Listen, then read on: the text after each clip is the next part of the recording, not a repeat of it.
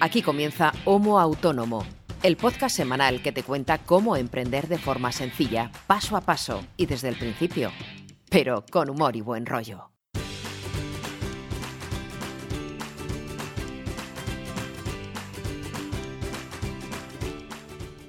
Hola, ¿qué tal? Muy buenas a todos y bienvenidos a este episodio número 55 de Homo Autónomo, el podcast que hacemos dos autónomos para el resto de los autónomos de nuestro país. Y en el fondo nos da igual que seas veterano, que seas primerizo, que acabes de entrar en este apasionante y horripilante, dependiendo del día, mundo. En el fondo nos da igual porque todos tenemos los mismos problemas, los mismos marrones, las mismas alegrías de vez en cuando y al final estamos aquí para compartir un poquito de conocimiento de cómo nos va cada semana o al menos eso intentamos.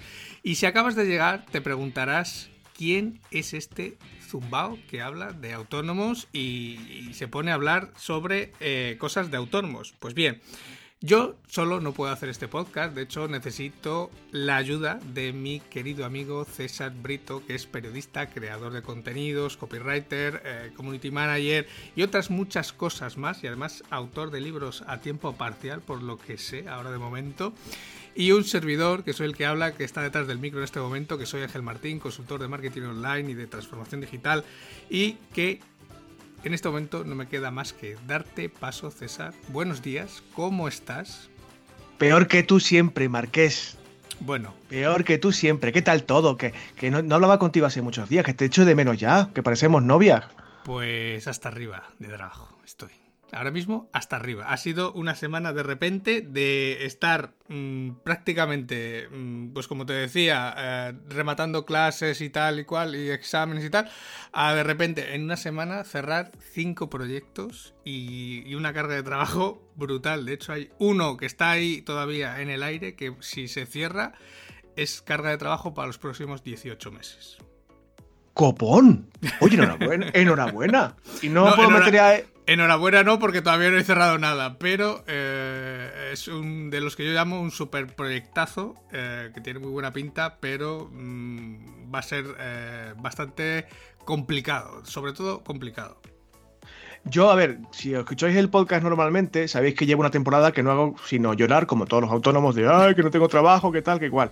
Pues el karma, amigos míos y amigas mías, es muy puto porque en, una semana y media me ha empezado a caer trabajo para todo el mes de marzo, pero como en mi puta vida. Y estoy muy contento porque voy a trabajar bastante, no me pasa como a ti, no son 18 meses, es solamente un mes, pero sí es cierto que si todo va como tiene que ir, es hasta bastante posible que llegue a la facturación, a mitad de facturación de un año. O sea, que la mitad de lo que facturé el año pasado lo facture en un mes.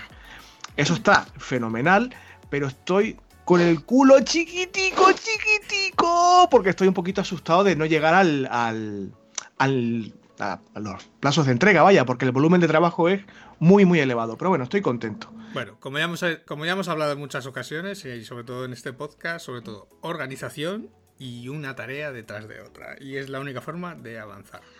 Claro, pero bueno, por eso no, no tuvimos eh, programa la semana pasada y por eso hemos puesto en nuestras respectivas redes que bueno, que si desaparecemos, que no, que no pasa nada.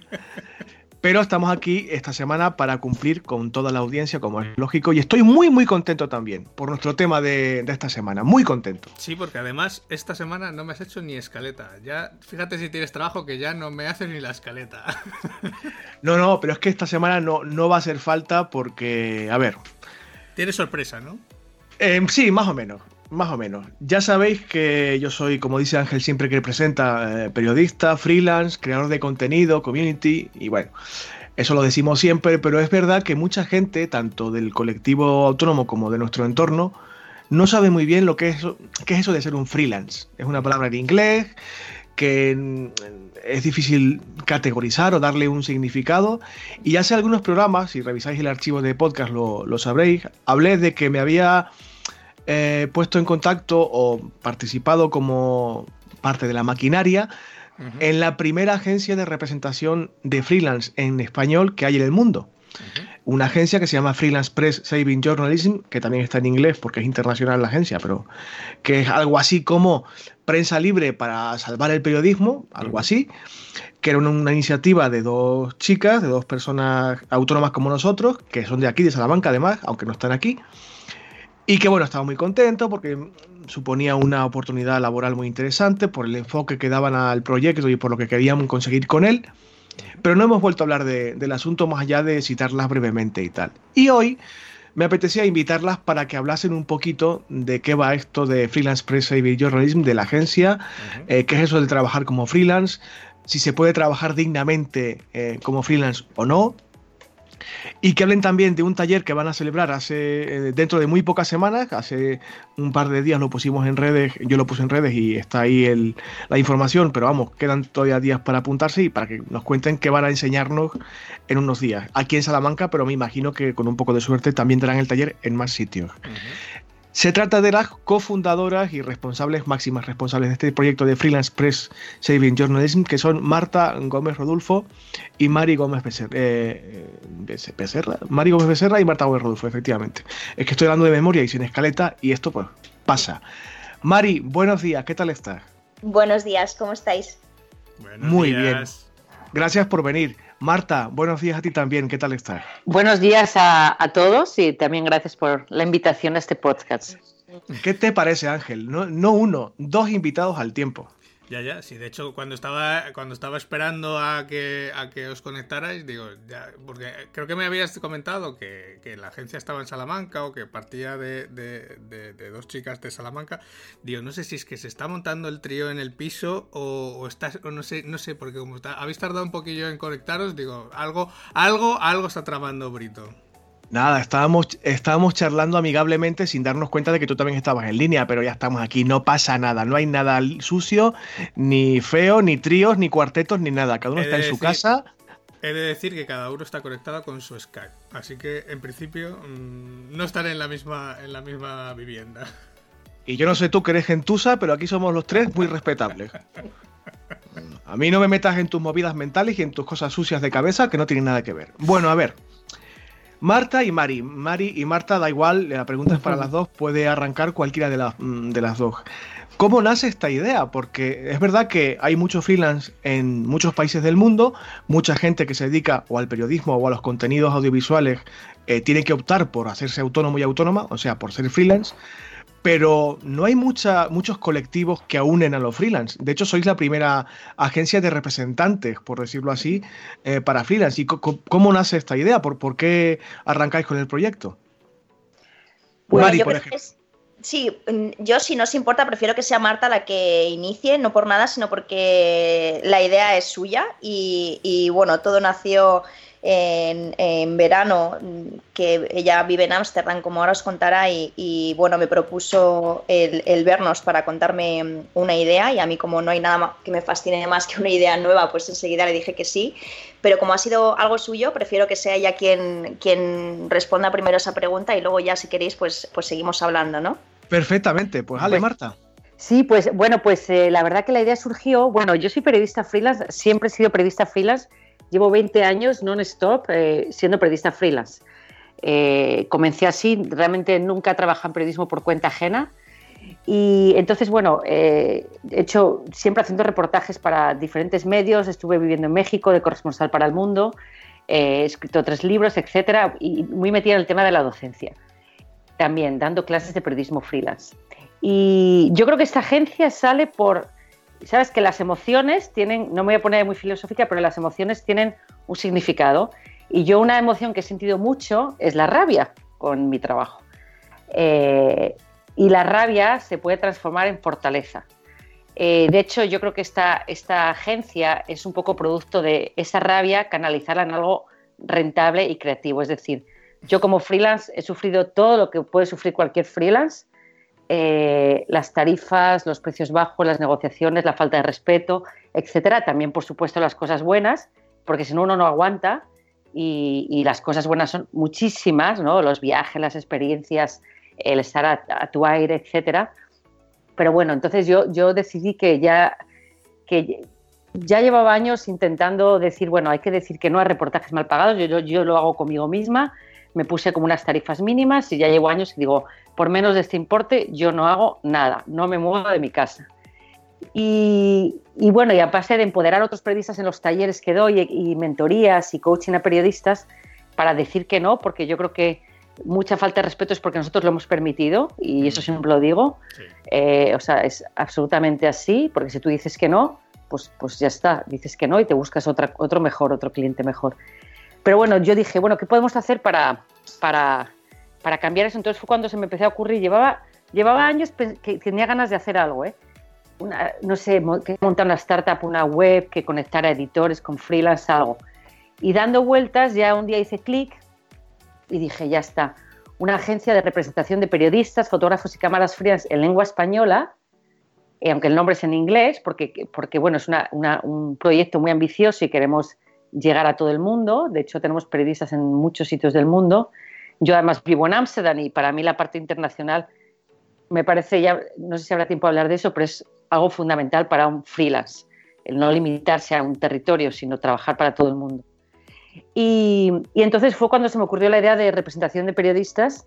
¿Y de qué? ¿Por qué? Porque de esta manera lo que queremos es cambiar, es una agencia un poco con misión de lo que queremos es sobre todo es cambiar los precios de los periodistas freelance. Porque al final yo creo que es el único gran problema que tenemos los freelance. Tenemos mucho trabajo, vosotros lo estabas diciendo ahora, el trabajo que tenéis este mes, este año. Siempre hay mucho trabajo si te pones a ello. Pero ¿puedes vivir de la profesión? Esa es la gran pregunta. Entonces yo creo que para eso hay que, hay que darle la vuelta e intentar eh, no solo decir que no, sino nosotros poner también precios buscar que clientes lo valoren y tal. Y así nació y efectivamente es la primera agencia del mundo. O sea, no existe nada en ningún sitio del mundo que eso es espectacular. Hay agencias de representación de periodistas en Estados Unidos de periodistas televisivos, como estrellas mm. así de, grandes deportes, etcétera. Pero no hay nada parecido. Entonces es una idea muy ambiciosa eh, y ya. Y luego, pues nada, se lo comenté a Mari que bueno, me siento ahí, que me ha tocado la lotería porque la verdad que estamos trabajando súper bien juntas y, es una gozada y estamos muy entusiasmadas, la verdad, hemos empezado en agosto y somos unos, bueno, ya no cuento más, ya lo que siga contando Maris eso, pero somos, sí, hay cerca de 40 periodistas ya, queremos ir poquito a poco, ir representando bien y, bueno, pues es una idea, ya te digo, muy, muy bonita y estamos ahí poquito a poco. ¿Y la acogida ¿Cómo ha sido entre el colectivo? Porque me consta que habéis recibido un aluvión inmenso de, peticiones, vaya, de, personas, de compañeros y compañeras que se han querido sumar a la iniciativa, claro. Bueno, la acogida la verdad es que ha sido lo más gratificante de, todo. Los eh, primeros meses, como dice Marta, empezamos en, en, agosto y bueno, en los primeros meses, sobre todo a raíz de... Mm, pues de una entrevista que nos hicieron en la Crónica de Salamanca y de una entrevista que nos hicieron también en la Asociación de la Prensa de Madrid, eh, pues ha tenido una acogida muy, muy grande, no solamente en España, sino, como comentaba Marta, a nivel también internacional y no han parado de llovernos mails de, periodistas eh, por todo el mundo primero para agradecernos esta idea que era muy necesaria, o sea, todo mensajes súper motivadores que a nosotros es lo que mm, nos hace pues seguir día a día con mucha fuerza y con, muchas ganas sabiendo que podemos cambiar las cosas y también muy buena acogida por parte pues de, de, las empresas ¿no? y de los profesionales. Es verdad que todavía en los medios hay que cambiar eh, mucho es, ese tema del periodista chollo, ¿no? Eh, de que el periodista está ahí y hace todo por nada, porque no, funciona así. Y, bueno, esperamos cambiar eso con, esta agencia, porque sobre todo es paradójico que al final los mismos periodistas y los mismos medios ¿no? sean, sean a veces nuestro peor enemigo, ¿no? Y, bueno, de momento muy contentas por la acogida que ha tenido y porque empezamos a despegar con fuerza. Y de hecho, de hecho aquí quiero comentar una cosa, porque eh, nuestra primer email, abrimos un Gmail con freelancepressvillunes.gmail, fue César Brito. Hmm. Vamos a ver, ¿cómo lo dudabas? ¿Cómo lo dudabas? El primer email de unos 400 emails fue espectacular, ¿te acuerdas, Mari? El primer email. Sí, y era César Brito, que pertenece a la agencia, por supuesto, porque la agencia solo escogemos a lo mejor y César Brito es lo mejor no solo de Salamanca, de Castilla León y de, y de muchos sitios. Y, pero fue un email que no se me olvidará nunca. Fue súper bonito el email que nos escribió. Que me voy a emocionar y todo, maldita sea. No, a ver, eh, a mí me sedujo mucho la idea, lo que comentaba ahora eh, Mari, que aparte de trabajar o procurar que el trabajo que nos llega a los freelance, eh, a los de la agencia y a todos los demás, sea digno y se pague dignamente, me sedujo la idea que, subyace a todo el proyecto, que es cambiar la mentalidad de las empresas, de los medios sobre todo y de otros compañeros y compañeras. Que el trabajo mm, que hacemos las personas que somos freelance, que es una forma moderna de hablar de autónomos en realidad, em, es igual de digno, de difícil y de trabajoso que cualquier otro, y que como tal hay que pagarlo, y que a todo el mundo nos encanta leer un reportaje estupendo, o ver un documental increíble, o ver una pieza de televisión informativa, bien hecha, muy cuidada estéticamente. Vale, muy bien, claro, como a todo el mundo le, le, encanta y está muy bien. Pero es que eso hay que pagarlo, cuesta dinero, tiempo, esfuerzo, y desgraciadamente en los últimos 25 o 30 años ha habido un progresivo declive y el periodismo, a mí me da vergüenza decir que soy periodista, y esto no es broma, no es uno de mis chascarrillos habituales, a mí a veces me da un poco de, de reparo decir que soy periodista y recurro a las variantes de modernito de ahora de creador de contenido, copywriter o incluso freelance, porque desconciertas un poco al receptor del mensaje y no sabes muy bien a qué te dedicas. Como dices que eres periodista, la gente piensa en Inda y en las tertulias, en la gente que miente, en la fake news, y me, avergüenza. Y es triste decir esto, pero es la verdad, me avergüenza. Y yo en cuanto vi que, la propuesta de la agencia eh, era, como están contando estas chicas, como cuentan Marta y Mari, dije, Dios mío, ¿dónde estaba esta gente toda mi vida? y tuve la gran suerte de pillarlas un poco al principio y seguramente desprevenidas y les, cayó el correo y bueno, han tenido, han tenido a bien pues pensar que yo era digno de formar parte de la agencia, cosa que realmente a día de hoy aún mm, discuto porque no lo creo, pero bueno, ellas sabrán. Bueno, Ángel, ¿qué te parece?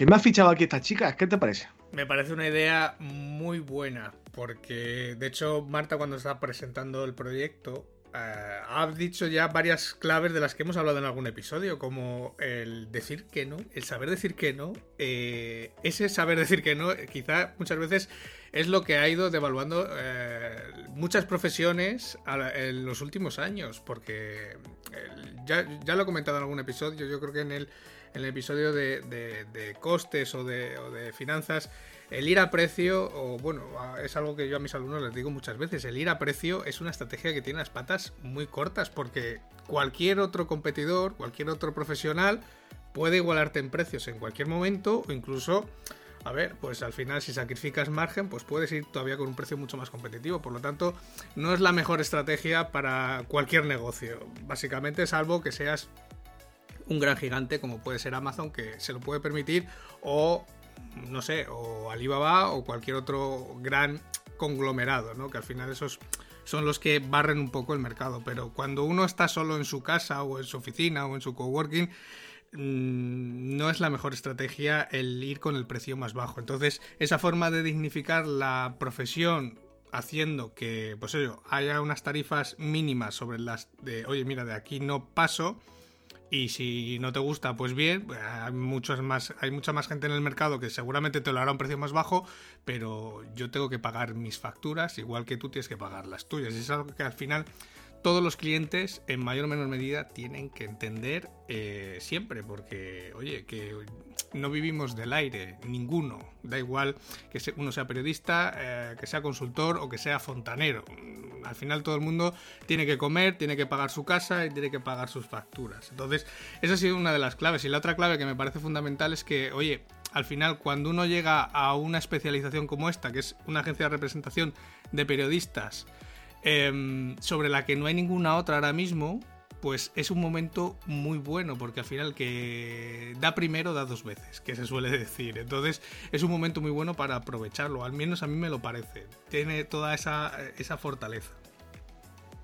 Sí, no, además creo que eh, hablando de no solamente quien da primero da, dos veces, sino que el, grado de profesionalización ya no está en que seamos la primera en el mundo, sino en la mm. gente que está en la agencia, ¿no? O sea, eh, primero, los periodistas y los profesionales eh, están muy, muy, muy especializados. Tenemos la suerte de contar con, profesionales que son lo mejor en los suyos, gente especializada en información deportiva, en, periodismo para el cambio climático, en periodismo de género, en información vinícola. En, al final, eh, creo que una cosa que también sucede un poco en nuestra profesión es que parece que cualquiera vale para hacerlo, ¿no? O sea, al final eh, a un médico no le cuestionan que, ejerza de, lo suyo. Quiero decir, el médico es médico y, es el único que puede ejercer de médico. Con nuestra profesión, por desgracia, no pasa lo mismo y creo que es una de las que más intrusismo hay, ¿no? Y, eso al final creo que también hay que cambiarlo porque no es lo mismo que cualquier persona escriba de algo a que escriba de algo alguien que entiende del, del tema, que lleva años formándose, no solamente porque también sucede otra cosa, es que no, vale con estudiar periodismo y ya está. O sea, al final eh, la experiencia también es conocimiento y la formación continua eh, los años después de, haber terminado la universidad también sigue siendo conocimiento y formación, ¿no? Y eso creo que es lo que también hace que, el trabajo luego tenga la, la calidad que tiene que tener. Y obviamente eso pues tiene que pagarse. Entonces, eh, bueno, creo que, que, hacia ese camino es el que vamos, ¿no? hacia el contar con el de los mejores profesionales y eh, las empresas, eh, entendiéndose por empresa una compañía como un medio, como un particular, es decir, cualquier persona que, quiera contenido de calidad, pues mm, si cuenta con los profesionales de Freelance Press Saving Journalist, va, a contar con, los mejores periodistas, cámaras y fotógrafos freelance, ¿no? Sí, sí. No, Dime, Marta. no te quiero interrumpir. No, sí, además es muy curioso lo que estamos viendo en estos meses, que porque tenemos clientes, puede ser desde un medio de comunicación que quiera de repente un corresponsal en otro lado o que quiera un reportaje a, empresas, instituciones, agencias de comunicación, y lo que estamos viendo que las empresas, por ejemplo, sí valoran más al periodista titulado, por así decirlo, al periodista con experiencia. Eh, a veces los medios, insisto, que son los que los que peor tratan al periodista. Es, increíble, ¿no? Entonces eh, hay que también intentar poner, tenemos que poner foco mucho en transformar al editor de esos medios, porque son los, los, que peor pagan y son los que menos valoran, ¿no? Pero las empresas, por algún cliente que ya hemos tenido, son con los que menos problema tenemos para negociar precios. Es cierto que los medios han tenido recortes, pero hay muchas cosas que ellos no recortan. Mm. Recortan en, lo vulnerable, en que es un periodista freelance que, que no va a decir ni pío, ¿no? Mm. La pregunta que me surge, eh, porque a la gente sí, vale, agencias que aglutinan a colectivos profesionales hay muchas, hay agencias de, mucho tipo, de diseñadores, pero claro, el matiz de FP, de la agencia de la que hablamos hoy, es que es una agencia de representación. Es decir, igual que un actor, un músico, una estrella del espectáculo tiene un representante que se encarga de llevar, entre comillas, su carrera y gestionar pues los contratos publicitarios, eh, los espectáculos, los bolos que se les llama. Eh, eh, vuestra agencia se encarga de representarnos a nosotros. ¿Y esto qué implica? Pues lo que habéis hecho hace un momento conmigo, venderme como el mejor periodista de Castilla y León. Es decir, buscar, buscar a potenciales clientes, encajar ese cliente y lo que necesita en ese momento con el profesional que más se adecua a ese trabajo en concreto, negociar un precio con ese cliente, un precio digno, se entiende, y ya derivar a ese cliente con el presupuesto ya y el compromiso de pagar firmado, y ya que el trabajo eh, de comienzo, ¿no? Que es la labor que siendo autónomo más trabajo te lleva, más tiempo te consume, etcétera, etcétera.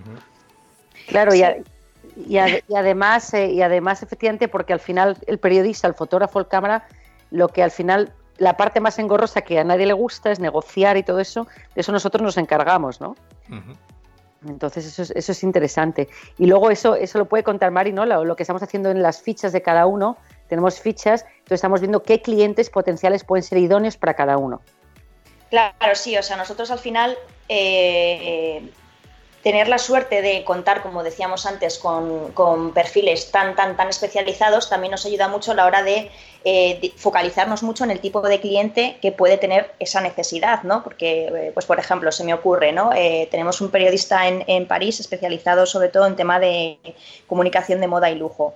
Eh, pues que desde mm, medios especializados en, moda, como pueden ser por pues, revistas como todos conocemos, ¿no? O sea, eh, Vogue, Vanity Fair, este tipo de, revistas, hasta escuelas, porque él también imparte formación, pues escuelas de negocios, másters de, comunicación de moda y lujo, eh, institutos de diseño. O sea, al final eh, hay un, montón de, lugares ¿no? donde eh, también Freelance Press ayuda en eso, que muchas veces el periodista eh, tiene una visión de que solamente puede trabajar en un medio, ¿no? O de que solamente puede realizar su trabajo en determinados sitios. Y al final nosotros también le damos esa visión más amplia de que cualquier institución o, o, lo que decíamos antes, medio o empresa que esté buscando un contenido de calidad específico y especializado en un sector, pues ahí tiene cabida, ¿no? Nuestros, nuestros profesionales. Y ese perfil mm, hecho a medida eh, con cada uno de nuestros profesionales, pues es, lo que nos, ayuda, primero nos aporta mucha información a, nosotras, a la agencia, y luego nos ayuda a, dirigirnos muy concretamente a, las empresas donde en realidad pueden, pueden tener esa, esa necesidad, ¿no? Y al final pues bueno, yo creo que César lo ha explicado muy bien. Hacemos de intermediarios entre mm, periodista, cámara o fotógrafo freelance y medio, empresa o compañía, mm, persona o e institución que necesite contenido de, calidad, los ponemos en contacto siempre sabiendo que nunca vamos a aceptar un trabajo eh, por, por menos de una tarifa mínima que consideramos digna. Y Marta y yo tenemos siempre una premisa que es, si no es rentable, no será nunca un cliente. Entonces, probablemente tardaremos más en conseguirlo, pero sí que es importante e, esa distinción, ¿no? Porque un problema también al que nos enfrentamos es que al final, especialmente los freelance, mm, no tenemos donde, donde acudir ni, ni un organismo que, que, nos represente en cuanto a, por ejemplo, establecer unos precios fijos o unas tarifas mínimas, como por ejemplo pueden llegar a tener los traductores, ¿no? O pueden llegar a tener en otras profesiones. Entonces, Freelance Press también nace con ese objetivo, ¿no? Con el de mm, convertirse en referente para todos los freelance, no solamente para los que representamos en la agencia, sino también como, como un apoyo a toda esa gente que se esté planteando serlo o que sea freelance y que no sepa pues cómo tiene que hacer para establecer unos precios o, cuáles son los precios mínimos que considera dignos. O entonces un poco servir también de, de apoyo para todas esas personas, ¿no? Es decir, Ángel, que estas chicas hacen lo que hacemos nosotros con el podcast, pero bien hecho y aparte dedicado solamente a los freelance, porque tienen un servicio de consultoría y asesoría para quien se esté planteando ser freelance a partir de ahora y quiera iniciar el, asunto. O, me equivoco? Sí, de hecho, eso es algo súper nuevo eh, que, hemos hecho en colaboración con la Asociación de la Prensa de Madrid y en nuestra web, que es freelancepress7journalist.com, en la pestaña donde pone freelance ahí hemos empezado un servicio de coaching y asesoría eh, para que el freelance no se sienta solo. Hay muchas veces que, de acuerdo, voy a llamar a un medio, pero ¿qué hago? ¿Qué le pregunto? Eh, como negocio. Entonces hemos creado este servicio que por un precio muy, vamos, muy competitivo, eh, porque son 10 euros al mes y 5 euros al mes para los socios de la PM, pues puedes escribirnos, llamarnos ilimitadas veces, todas las veces que tengas una duda nosotros te vamos a ayudar. Por eso eh, vamos a ser tu coach, ¿no? Para que nosotros caminemos contigo. Y, puedes preguntarnos todo tipo de cosas. Y bueno, pues creemos que, es un servicio muy necesario y que, bueno, esperemos que muchísima gente se apunte, que le guste, porque, bueno, pues le vamos a ayudar a, en el camino, ¿no? Para que, para que el freelance no se sienta solo, que a veces el freelance lo sabemos que a veces te sientes solo y no sabes a quién acudir. Y, tanto. Pues sí, además creo, Sí, un poco lo que está comentando Marta, creo que también es importante este servicio de asesoría y coaching, ya no solamente por, por apoyar y por eh, ayudar a todos aquellos que lo necesitan, sino también por esa parte de dignificar la profesión que estamos hablando, porque creemos que si al final hacemos comunidad y no es uno el que dice no, sino somos muchos los que decimos no y los que empezamos a a poner un precio digno a nuestro trabajo, pues si al final cada vez somos más y hacemos una comunidad grande de freelance, pues también eh, seremos capaces de trasladar esa percepción y de que todos los demás sean capaces de valorar nuestro trabajo, porque ya no servirá el argumento de si tú me dices no, no pasa nada porque van a salir otros 20.000 que me van a decir sí. O sea, conseguiremos cambiar ese argumento y que la gente diga, uff, que ya no son, igual ya no es tan sencillo encontrar a alguien que nos diga sí, ¿no? Entonces, creo que, que esa parte también de de la agencia de, crear comunidad y de, hacer que seamos un referente, sobre todo para, el sector freelance, también es muy importante. Mm. Ahora te, ahora te dejo meter basa, Ángel, que no te dejo casi hablar, pero quería poner un, matiz que, a ver, no, ellas no lo van a decir, evidentemente, pero yo desde fuera, como integrante del proyecto, modestamente sí que lo percibo. Aparte de tener en la agencia a perfiles de mucha calidad y muy especializados, que eso es, verdad y es el principal eh, aporte de valor de la agencia, el trabajo de sus profesionales, hay una cosa que es difícilmente medible, pero que es muy importante cuando se inicia un proyecto de estas características, que además eh, tiende a ser o pretende ser eh, mm, rompedor de paradigmas y de estructuras mentales, que es el clima, lo no verbal, el clima que se respira en el colectivo de trabajo. O sea, para que me entendáis, el buen rollo.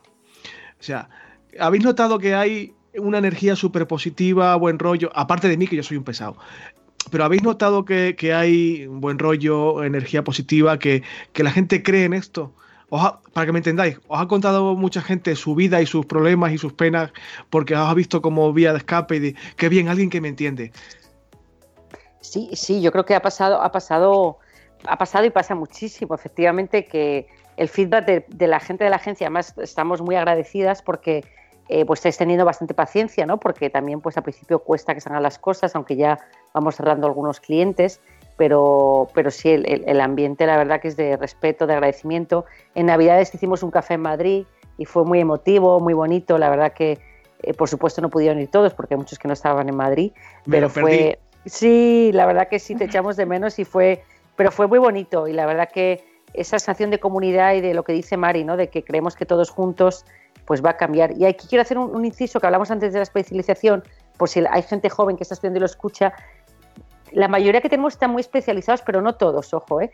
porque también tenemos algunos periodistas todoterreno. Tenemos, por ejemplo, una corresponsal buenísima mexicana que vive en Madrid, que hace todo tipo de temas eh, con una agilidad enorme, porque ha sido directora de agencia muchos años. Mm. Y entonces digo esto porque eh, me gusta hacer este inciso por si alguien lo escucha, que no hay que especializarse para tener éxito como freelance. ¿vale? Uno puede tener éxito como freelance sin estar especializado también, si, eh, eh, si haces bien tu trabajo. O sea que también tenemos algunos perfiles. Es cierto que tenemos más especializaciones, pero también hay, tenemos periodistas todoterreno que pueden cubrir cualquier tipo de tema. Claro, yo soy un modesto ejemplo. Sí, yo, también, yo nunca me he especializado también, por eso también me, me gusta recalcarlo, sí. Ángel, pregunta algo que me siento mal. Yo tengo, yo tengo una duda, he visto desde fuera, porque yo no soy periodista de profesión, eh, estudié comunicación, estudié con César en, La Ponti, pero yo estoy un poco alejado del mundo del, periodismo, aunque trabajo también para un medio. Pero habéis hablado, por ejemplo, de la Asociación de Prensa de Madrid, de, de varias asociaciones de prensa. A ver, que un poco la finalidad de la agencia es eh, aglutinar a estos, hacer un poco de masa con, todos estos periodistas y hacer un poco de, pues a la larga, un poco de, podríamos decir, de lobby, ¿no? De, de presión para dignificar esa profesión. Yo tengo una duda, ¿cuánto, más o menos en porcentaje, seguro que alguno me puede dar el dato, cuánto periodista freelance hay en, nuestro país con respecto al que no lo es freelance? O sea, ¿cuánto ocupa en porcentaje o qué peso tiene el periodismo freelance con respecto al que está, digamos, asalariado?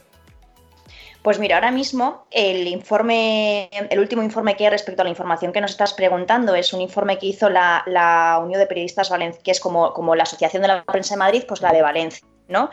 Hizo un informe sobre la profesión freelance y tengo las cifras que si me dejas un segundo te lo, te lo miro. Sí que es verdad que por desgracia, esto es un dato que, que, que eh, a, mí me parece muy curioso, ¿no? Porque yo siempre defiendo que el, que el ser freelance es un estilo de vida. O sea, no es un plan B, es, es, eh, es, una, para mí es una decisión que, que puedes tomar igual que, que, decides elegir otro camino, ¿no? Pero sí que es verdad que el estudio, una, una de las cosas que dice es que eh, más del 80% del periodista freelance en España lo es por necesidad, no por elección. O sea, ¿esto qué significa? Pues que al final lo es porque se ha quedado en paro, eh, lo es porque mm, pues mm, mientras encuentra un trabajo por cuenta ajena, lo es. Entonces, este dato sí que para mí es llamativo porque al final algo que también queremos defender desde la agencia y que acaba de decir Marta es que es posible, aunque, aunque sea difícil, porque eso es verdad, o sea, no vamos a vender que es fácil, es difícil vivir de la profesión en general, sobre todo si eres freelance, si eres periodista freelance, pero sí es posible y es posible que tú lo elijas, o sea, no, no es una obligación, entonces Eh, sí que es verdad que en España las cifras están que no llegan ni al 15%, que lo tengo ahora adelante. Eh, en, otros países, en otros países, por ejemplo, como en Estados Unidos, eh, son más del 50% los que ya ejercen el periodismo de manera freelance. Y bueno, si hablas con, con, gente especializada del sector, sí que te dicen que, que es hacia este el camino, ¿no? Hacia el, hacia el que se va. O sea, te quiero decir, dentro de, mm, no sé, igual no dentro de cinco años, pero sí que dentro de, de 10 o de 15, o sea, probablemente las cifras en España estén más cerca de las de Estados Unidos que las que tenemos ahora, que ya te digo que no llegan al 15%.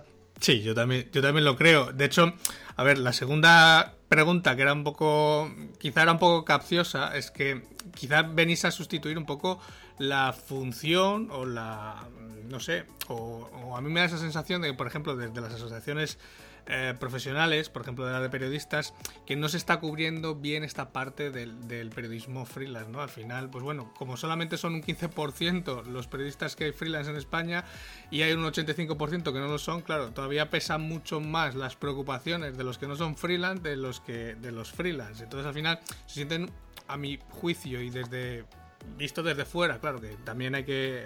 Yo no tengo toda la información, como que están un poco desamparados, aunque pertenezcas a una asociación de, periodistas, ¿no? Y viene un poco a cubrir esa necesidad, la idea de la gente. Sí, perdón Ángel que te interrumpo. Yo, eh, aparte de lo que tú estás diciendo, que considero que, es así, exactamente lo que está sucediendo, también creo que hay otra cosa que debemos cambiar, que no es solamente labor de las asociaciones o de los colegios que nos representan, sino también eh, de las universidades y de la formación, porque al final eh, creo que también hay pocos freelance porque no se, no se estudia la posibilidad de que puedes llegar a ser un freelance. O sea, quiero decir, en las. Yo ahora mira, por ejemplo, y, voy, voy a aprovecho para, para, venderme, ¿no? Pero ahora el próximo 19 de marzo eh, está programado un taller en la Facultad de Comunicación de la, de la Ponti, de allí de Salamanca. Eh, que bueno, son unas jornadas eh, que, que, van sobre todo sobre orientación laboral y salidas profesionales. Sí. Y mi taller va de cómo conseguir clientes y, diversificar siendo freelance, ¿no? O sea, cómo conseguir trabajo siendo freelance. Y al final creo que es muy importante que también desde, desde eh, las universidades se, dé la opción, por lo menos, de, enseñar o de que los alumnos sepan qué es ser freelance, que existe esa, igual que te hablan de la comunicación corporativa, pues que también te hablen de la profesión freelance y de qué se puede hacer siendo un periodista freelance, que también existe, ¿no? Entonces, creo que cuando incluso del emprender siendo freelance, porque el emprender, se habla mucho de emprendimiento, ¿no? No solamente en el periodismo, sino en general, es una palabra que ahora está en boca de todo el mundo, y, pero no se habla de, que puede, al final emprender también es ser freelance, quiero decir, que, que, creo que, hay que cambiar un poco también la mentalidad para que haya más cultura del trabajar por tu, por tu cuenta, ¿no? Y creo que en España eso todavía eh, estamos años luz de, de conseguirlo, pero bueno, creo que debemos empezar a trabajar a trabajar en ello, ¿no? Porque sí que es eh, una salida profesional y, bueno, que creo que debe de, considerarse. Sí, porque lo que pasa, por ejemplo, es que en muchas universidades, efectivamente, en España no hay formación de freelance. Yo cuando empecé a dar el taller de cómo ser periodista freelance en Molina Intento hace 10 años, empecé a hacer un temario docente y vi, por ejemplo, en otros países, en muchas universidades, eh, en todas las grandes punteras del mundo tienen formación de freelance. Hmm. En España no hay, no hay un máster de periodismo freelance, no hay tal. Yo he intentado hacerlo en varias ocasiones, hemos estado cerca, pero todavía a las instituciones les cuesta apostar. Yo creo que les parece algo como, no sé, muy demasiado creativo, no, no lo sé qué es, pero realmente los estudiantes, claro, si en la facultad, como me han contado muchos estudiantes, eh, te enseñan cómo hacer entrevistas para entrar a trabajar en televisión española o nada más, o, eh, pues claro, es que es, pero es verdad, es lo que enseñan en las universidades la mayoría de las veces y, sigue pasando, ¿no? Entonces, la gente, cuando hablo con la gente muy joven de, primero de carrera, de segundo, de tercero, no, no, saben, primero, la palabra freelance, efectivamente, qué es eso de ser freelance. Eh, el otro día un chico que me preguntó el taller de Mari, que va a estar súper interesante, me decía, pero es que yo estudio comunicación, ¿eh? ¿es interesante para mí ese taller? Digo, claro, o sea, freelance, comunicación también es periodismo, entonces... Eh, yo creo que, hace falta actualizar la, parte docente hace falta actualizarla muchísimo en España para que esté aquí. Ahí te doy la razón, porque a medida que estabas hablando, es que se me, cuando hablabas de, por ejemplo, de que les preparan para hacer entrevistas en Radio Televisión Española, es que, eh, y aunque suene bastante mal y, eh, puede que me gane algún enemigo, lo voy a decir, es que en el sistema educativo de nuestro país seguimos preparando funcionarios, no preparamos, no preparamos personas autónomas, o sea, eh, que sean capaces de, de hacer una labor por sí mismos. O sea, yo siempre le digo a mis a mis chicos cuando estoy en clase, digo, es que tenéis que aprender a hacer cosas, digo, olvidaos de las notas, olvidaos de los títulos, digo, que nadie os va a pedir nunca el título ni qué nota sacasteis en tal asignatura, digo, lo único que os van a pedir es siéntate y haz lo que tienes que hacer. Y si sabes hacerlo, seguramente te contratarán. Si no sabes hacerlo o lo haces peor que el que viene detrás, no te van a contratar. Y es así. Y al final estamos preparando gente para ser funcionarios, cuando a medio largo plazo todo ese trabajo o todas esas profesiones van a desaparecer. Mm. Sí, además es que en España, pero de todas maneras, yo no solo con periodismo, eso ya es otro debate, pero solo un poquito de, que en España todavía existe eso muchísimo. O sea, lo de eh, tener una forma de pensar que miramos muchísimo por esa seguridad o falsa seguridad, porque yo también pienso, a lo mejor soy muy optimista, pero yo siempre pienso, y es algo que me estimula mucho, cuando eres freelance tienes muchas posibilidades de ganar mucho más dinero. Sí porque no, no, no, mucho más, o como decía César, pues en un mes voy a ingresar lo que medio año, etcétera. Tienes muchas posibilidades, porque eh, y solamente eh, la sensación de posibilidades, de que, de que puedes llamar a mil puertas a diferentes países, mucho más que, tener un, una nómina. Una nómina, efectivamente. es, tu, tope salarial y sí, puedes tener un aumento de sueldo cada X años, pero sabes lo que vas a ganar todo el año y de ahí no te vas a salir. Mientras que siendo Siendo freelance, eh, pues bueno, eh, es un poco más montaña rusa, hay meses mejores, hay meses peores, puede que algún mes incluso no ingreses nada, pero claro, hay meses que de repente, pues como decía antes César, de repente te cae un chorreo de trabajo, eh, sí, todo concentrado, pero bueno, precisamente eso muchos negocios les pasa también, esa famosa estacionalidad la gente que tiene un chiringuito en la playa sabe que sus meses buenos son los tres meses de verano. El resto del año, pues vive de esos tres meses. Pues bueno, si al final te da para vivir, es perfectamente válido. Y, además yo siempre digo que el freelance tiene mucho que ver con, con lo que se demanda hoy en día, todo lo que aprendes, a navegar en la incertidumbre, a confiar en ti, a ser optimista, todas esas cualidades que necesitas ahora mismo, porque el mundo efectivamente no va por el trabajo fijo y la seguridad. Entonces, eh, a pesar de a veces sentirte eh, un poco con vértigo, eh, pues al final también es curioso porque todo eso que aprendes es justo lo que sientes que estás eh, en coherencia con lo que demanda la sociedad hoy en día. Entonces eso también es muy interesante, las capacidades que te da a nivel personal de manejar todo tipo de, este tipo de, incertidumbres, ¿no? Es muy positivo. ¿Qué te parecen mis representantes, Angelito? ¿Son nivel, son nivel o no son nivel? me, parece sobre todo que el tema del taller eh, va a estar muy bien porque, vamos, yo ya no eh, hace mucho que no reviso el plan de estudios de nuestra querida pontificia. Hombre, hace poco que sí que revisé el plan de estudios, por ejemplo, de, marketing, que me lo preguntaba una, una compañera para llevar a uno de sus hijos. Y sí que han cambiado, pero sí que es cierto que yo, yo doy clases sobre todo pues, de toda la parte de, marketing online y, también tengo asignaturas de, emprendimiento, de empleabilidad. Em, cuesta mucho después de que, claro, yo los cojo a los alumnos ya en el último curso, en cuarto, después de que han estado cuatro años haciendo asignaturas pues eso, preparándose para ser prácticamente funcionarios o trabajadores de, pues, de Coca-Cola, cuanto menos, o de Google, o de, no sé, o de Prisa, o de cualquier otro medio, eh, cuesta mucho abrirles en la mente la posibilidad de que tienes, oye, mira, es que te puedes montar tu propio negocio y vivir de ello. O sea, si sabes explotar un poco eh, los huecos que hay en el mercado, eh, definir muy bien eh, cuál va a ser tu producto, qué vas a hacer, que puedes vivir, puedes vivir de ello. De hecho, hoy es, comparado con hace 10 años, es relativamente fácil poder vivir de, de tu trabajo prácticamente en casa. O sea, a poco que te muevas, un poco de visibilidad que tengas online, es relativamente fácil sacarse un sueldo sin salir de casa. O sea, que más fácil que ahora no va a estar. Pero cuesta. Para mí también es muy importante lo que comentaba, lo que comentaba Marta, y bueno, tú también lo decías, Ángel, que es el tema de, los no límites, ¿no? No solamente a nivel salarial, no tienes límite. Cuando tú trabajas por cuenta ajena, tienes el límite el límite que te imponen, que tú decides aceptar o no, y que sabes que va a ser así mínimo unos años, ¿no? Y eso con suerte, si no pasa a ser muchos años, ¿no? Al final, cuando tú trabajas como freelance, eh, es verdad que hay meses peores, hay meses, como tú decías, que igual no ves nada, pero también o sea, depende única y exclusivamente de ti. Y eso es una satisfacción también muy grande, ¿no? Porque no solamente no tienes límites a la hora de establecer un salario, sino que tampoco tienes límites a la hora de elegir los proyectos, tampoco tienes límites eh, a la hora de elegir tu horario. O sea, la libertad y la paz que te aporta el poder gestionar tu tiempo, a mí es eh, una cosa que, bueno, pues que, más me maravilla del ser freelance, ¿no? Porque en España también tenemos esa cultura y esa manera de trabajar de funcionario de tienes que hacer ocho horas, este es tu horario y estas son tus horas, ¿no? Mm. Da igual que haya horas que porque picos de trabajo hay en todos los sitios. Y yo también he trabajado eh, muchos años por cuenta ajena y también he pasado muchas horas de decir, ¿qué hago aquí? Es el mes de agosto, que me quiero morir, que no hay, no hay nadie aquí y tienes que estar haciendo las horas culo que yo llamo, porque así tiene que ser, porque ahí tienes que estar, que es la cosa más triste para el trabajador, pero también para la empresa que en realidad te está pagando por no hacer nada, pero no porque tú no quieras hacerlo, sino porque pues son meses de verano y no hay trabajo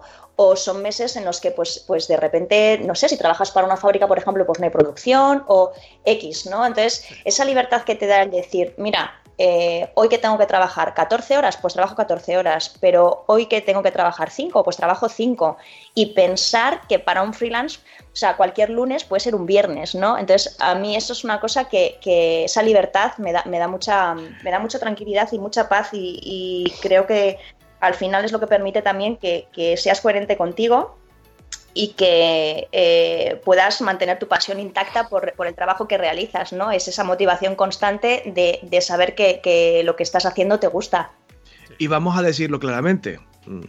Uno de los, a mí por lo menos lo que me pone más cachondo de trabajar como freelance es que no tengo que aguantar a ningún gilipollas. Salvo a, salvo a mí mismo, ni compañeros o compañeras, ni jefes o jefas. si la cago, la cago yo. Si estoy insoportable, estoy insoportable yo y me aguanto yo solo. Pero no aguanto a ningún gilipollas en ninguna oficina, ni tengo que soportar eh, luchas de poder, ni, ni, pisoteos por ascender, ni cosas. Y por supuesto, horas culo, si yo decido tener horas culo. Y luego ya tendré que acoquinar yo y pagar por mi, propio, por mi propia pereza. Pero mi jefe soy yo. y no aguanto a nadie más. Sobre todo. Y sobre todo, como, como, decíais antes, que ya en Estados Unidos pasa, no solamente en periodistas, sino en muchas profesiones, que ya el porcentaje de freelance es casi la mitad de, la gente que está trabajando en esa profesión, es que a medio y largo plazo va a pasar igual aquí y en Europa. O sea, normalmente ya las empresas van a empezar a trabajar por proyectos, eh, eh, inician un proyecto, eh, contactan en este caso con los profesionales que necesitan para llevar a cabo ese proyecto y una vez que finaliza el proyecto se acabó. O sea, a otra cosa. Mm, no va a haber gente, no va a haber tanta gente en plantilla fija eh, calentando las sillas, sino que va a ser algo que mucha gente hará el trabajo de su casa o tendrás que ir a la empresa a, hacer algo puntual, pero mm, no vas a tener que estar ahí fijo calentando la silla, como decíamos antes, sino que se va a tirar cada vez más de ese trabajo freelance. Y eso, es muy interesante lo que decís todos de, lo de las horas de trabajo y todo como freelance, porque efectivamente aprendes también, que es algo que se habla mucho en gestión, que tú Ángel seguro que lo, has manejado en marketing, a lo mejor habéis hablado de ello, de, cuántas horas de trabajo a veces... Eh, yo veo últimamente, y quizás también es la influencia de vivir en Amsterdam hace tres años, que aquí es un país hiper flexible, laboralmente y ahora está muy de moda, por ejemplo, aquí en Holanda, trabajar cuatro días de la semana y tres libres. Lo hace muchísima gente y, está muy implantado y aprendes, y, eso eh, aprendes también en productividad, ¿no? Hay veces que a lo mejor con cuatro o cinco horas concentrada, si das los pasos que te hacen avanzar cada día, es como trabajar, bueno, ¿qué, qué, qué voy a avanzar esta semana? Pues a lo mejor es una llamada de teléfono a alguien que debes llamar para dar un paso adelante o, o no, a veces efectivamente lo de calentar la silla y es una sensación muy, muy gratificante, ¿no? que a veces no necesitas estar ocho horas sentado para, hacer proyectos, a lo mejor con cuatro horas cada día bien concentradas y dando los pasos estratégicos, avanzas muchísimo. Sí, de hecho hace pocas semanas que salió la noticia de la primera empresa en España, que creo que estaba por el sur, en Sevilla, en Málaga, ya no me acuerdo en qué provincia, que iba a empezar a implementar esa jornada de cuatro días y tres días eh, digamos, eh, libres para la plantilla. O sea, era la primera empresa pionera en España en hacerlo. Era una empresa pequeñita, no tenía muchos trabajadores, pero, pero iban a empezar a hacerlo. Porque al final sí que es cierto que es, eh, se cumple ese dicho de que al final acabas ocupando el, todo el tiempo que tengas. O sea, si tú tienes ocho horas para hacer una tarea, aunque solo sea una única tarea, eh, si tienes ocho horas para hacerla, vas a tardar las ocho horas en hacerla. Que si tienes una hora para hacerla, la harás en una hora igualmente. O sea, al final el tiempo lo dilatas, eh, pues eso, con más paradas, con más pausas, te levantas más veces al baño, más veces a beber agua, pero al final acabas ocupando toda esa jornada, aunque tengas muy poquito trabajo. Mm, y eso tampoco es ni es productivo ni para la empresa ni para el trabajador, porque al trabajador le va a quemar y la empresa al final está perdiendo dinero. Así de, así de claro una puntualización, puede que la gente que nos esté escuchando esté pensando, no sé si con un poco de razón incluso, Buah, vaya episodio el de hoy, macho, menudo coñazo, menuda masturbación mutua, hablando todo el rato de periodismo, de periodistas. A ver, si alguien que nos está escuchando tiene una empresa pequeñita y está acojonadísimo porque tiene que poner en marcha un blog y no tiene ni idea de escribir, en la agencia hay profesionales que se dedican al contenido corporativo y a la comunicación. Comunicar es todo, no solamente a ser de periodista. en agencias como estas igual puedes encontrar un perfil que te puede ayudar mucho para tu proyecto profesional, privado, corporativo, o sea que no estamos hablando únicamente de periodismo, de hacer de reportero, etcétera. No, porque a lo mejor alguien que nos está escuchando, por ejemplo, necesita fotógrafo, un buen fotógrafo, eh, un vídeo, o sea, también tenemos todo este tipo de profesionales. Por eso te digo que, que la comunicación es integral. Mm. Eh, en fin, bueno, como siempre decimos, eh, tanto el enlace directo a vuestra página web, que es recientita de hace apenas unos días, que está casi que creciendo todavía, como la información del taller que va a dar Mari el próximo día 19 de marzo de 2020, porque igual está escuchando esto en 2035 y solamente quedan cucarachas y, bombas nucleares, pero bueno, si estás escuchando esto en 2020, el próximo día 19 de marzo, Mari va a estar en Salamanca si nadie lo remedia, eh, para eh, dar este taller de cómo eh, conseguir trabajo y diversificarse como freelance. Yo confío en que los estudiantes que nos estén escuchando, por favor, cabrones y cabronas, id, que son 10 putos euros, no me jodáis. Eh, Hay que apuntarse esta semana, ¿no, Mari? ¿Cuándo termina el plazo? Sí, esta semana, esta semana que, entra ahora, pues eso, el plazo para apuntarse es hasta el próximo jueves. El taller será de cuatro y media a siete y media y bueno, para los estudiantes de la facultad pues saben que pueden ir ahí a la Secretaría de Alumnos y los que no pues es mandar un mail a fcomunicación.upsa.es o llamar al 923 28 23 57. Se apuntan y, y listo, y les veo el 19 de marzo. Y los compañeros y compañeras profesionales que están ejerciendo el periodismo, igual, no seáis perros id a aprender un poquito que se puede vivir mucho mejor si tomáis la molestia de pensar en otras alternativas de trabajo. Y yo, luego... podría, yo sí podría, iría. Pero como siempre, me pilla, pues fuera, me, pilla fuera de plazo y me pilla a mitad de semana, que es imposible. Pero si no, eh, a mí me parece un tema súper interesante siempre. Siempre, porque siempre, siempre aprendo algo nuevo. Aunque sea una pequeña píldora, siempre me llevo algo mm. nuevo. Yo, si no se monta el taller porque la gente no responde, lo digo aquí públicamente, voy a la facultad y la quemo. Oye, eh, y si no, decírselo a. No sé quién está ahora, de, decano, vicedecano o vicedecana, me da igual, que lo hagan en streaming. Que pongan una cámara y lo hagan en streaming. Bueno, esto también lo negaré delante de un juez, pero estamos hablando de la Universidad Pontificia y de la nueva tecnología, que en fin, eh, a lo mejor eh, ese tipo de esquemas mentales les cuesta un poquito asimilarlo, quiero decir. Eh, y es mi casa, mi alma mater, mi casa, ahí me formé y los quiero a todos muchísimo, pero en fin, no le pidamos tampoco peras a los Quiero decir, es como pedirme a mí que haga una maratón. Quiero decir, vamos a tener un poquito de calma. vamos a tener un poquito de calma porque, en fin. Bueno, chicos, chicas, creo que hemos dicho todo lo que había que decir, salvo que tengáis que decir algo, que es la oportunidad de decirlo ahora.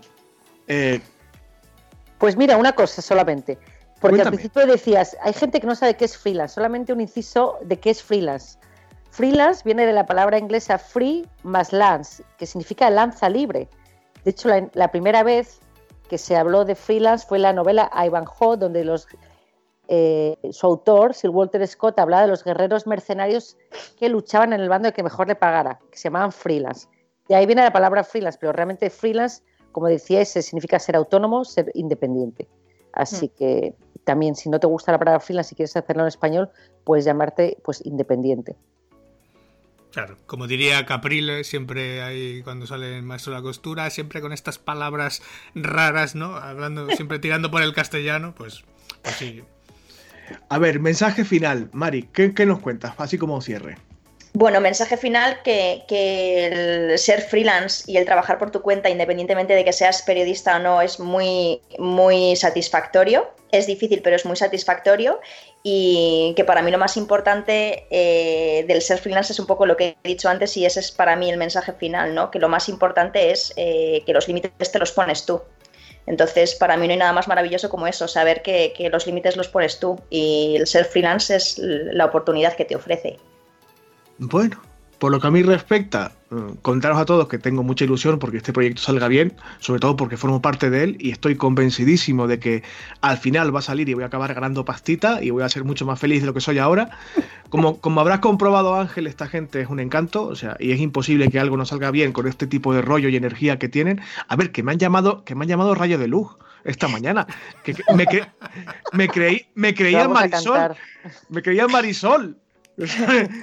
y nada, agradecerte, Ángel, que nos hayas dado la oportunidad de hablar de esto, a, María y a Marta, que hayan aguantado aquí este rato de estupideces constantes por mi parte y, que haya, bueno, hayan hablado de su proyecto, que creo que va a funcionar. Recordarlo del taller, que la gente se apunte si puede y si le interesa, y que si algún día la agencia crece tantísimo como para que estéis mm, manipulando tacos de billetes, que podéis volver también y hacernos de patrocinadores, que no pasa nada. Lo haremos, lo haremos. Bueno, chicos, yo creo que por, esta semana creo que es más que suficiente. Pues sí, yo creo que sí. Además vamos a cumplir ahora, veo en el reloj, la hora de grabación. Aunque no lo parezca, ya llevamos una hora hablando. Bueno, es que aquí nos gusta darnos carrete. Ya, ya, ya, me conoce. Eh, yo lengua tengo. ¿Qué, mal ha sonado eso, por favor. Sí, ha sonado un poco mal, Brito. Sonaba fatal, lo, siento, lo siento, lo siento. No pretendía, ¿eh? Además, que estamos en, vísperas del 8 de marzo, por favor. No, no, no, no, no, no, no tiene nada que ver con. Me retracto, me retracto. bueno, Ángel, se acabó el tema central de esta semana. Pues nada, si no tenemos eh, nada de feedback, que creo que hoy no habíamos dejado nada de feedback en principio. De momento no hay nada. Y tampoco actualidad, que la hay, pero hemos querido darle el protagonismo al tema central que creo que lo merece. Pues nada, hasta aquí entonces el programa de hoy. Simplemente daros las gracias a todos por habernos acompañado en este episodio número 55 de Homo Autónomo, en el que hemos estado con Marta y con Mari, en el que nos han venido a contar su agencia de representación de periodistas freelance, de la que nuestro Brito forma parte. Así que hemos visto cómo de una pequeña necesidad, de esa rabia que comentaba Marta al principio, de esas tarifas mínimas, de saber decir que no a los clientes, se puede llegar a formar o a forjar un proyecto en el que ahora mismo están asociados o trabajando más de 40 periodistas repartidos por todo el mundo. O sea que al final de un pequeño clic mental se puede llegar a hacer un proyecto que facture y que encima ayude a otra muchas más personas. Así que al final yo con lo que me quedo es de, toda la lógica o de todo el modelo de negocio es que es incluso hasta replicable para otras profesiones, porque cuando se estaba escuchando y estábamos hablando, em, digo, es que se podría aplicar a otras profesiones perfectamente igual, o sea, tendría perfectamente hueco en el mercado. Así que, en fin, que me enrollo. Como veis, ha sido una puesta en escena de un proyecto que yo creo que llegará lejos, porque sale de una necesidad que va a ir a más, aunque todavía mucha gente no lo vea, pero a medio y largo plazo va a ir a más y por lo tanto va a ser cada vez más necesario. Entonces seguramente eh, tendrá largo recorrido, al menos yo así lo creo. Como siempre, muchas gracias por acompañarnos, por vuestras valoraciones de 5 estrellas en iTunes, por vuestros corazoncitos verdes en Spotify o por vuestros comentarios y me gustas en iTunes, que si los dejáis nos van a dejar, nos van a ayudar a subir en los rankings y hacer que este podcast cada vez lo escuche más gente. Pero sobre todo, muchas gracias por estar a otro lado. Marta, Mari, mil gracias por estar con nosotros en el episodio de hoy. Mil gracias a vosotros, que ha sido súper interesante y divertido. Brito, gracias por estar otra semana más. Hasta luego. Os quiero mucho, chicas. Mucha suerte. Gracias. Gracias. Gracias a vosotras, chicas. Y a todos los demás, sin más, nos escuchamos ya el próximo sábado con un nuevo episodio de Homo Autónomo en el que seguramente volvamos a la carga con algún tema más técnico. Hasta entonces, que paséis feliz semana. Adiós. Semana. Chao. Chao. Adiós a todos.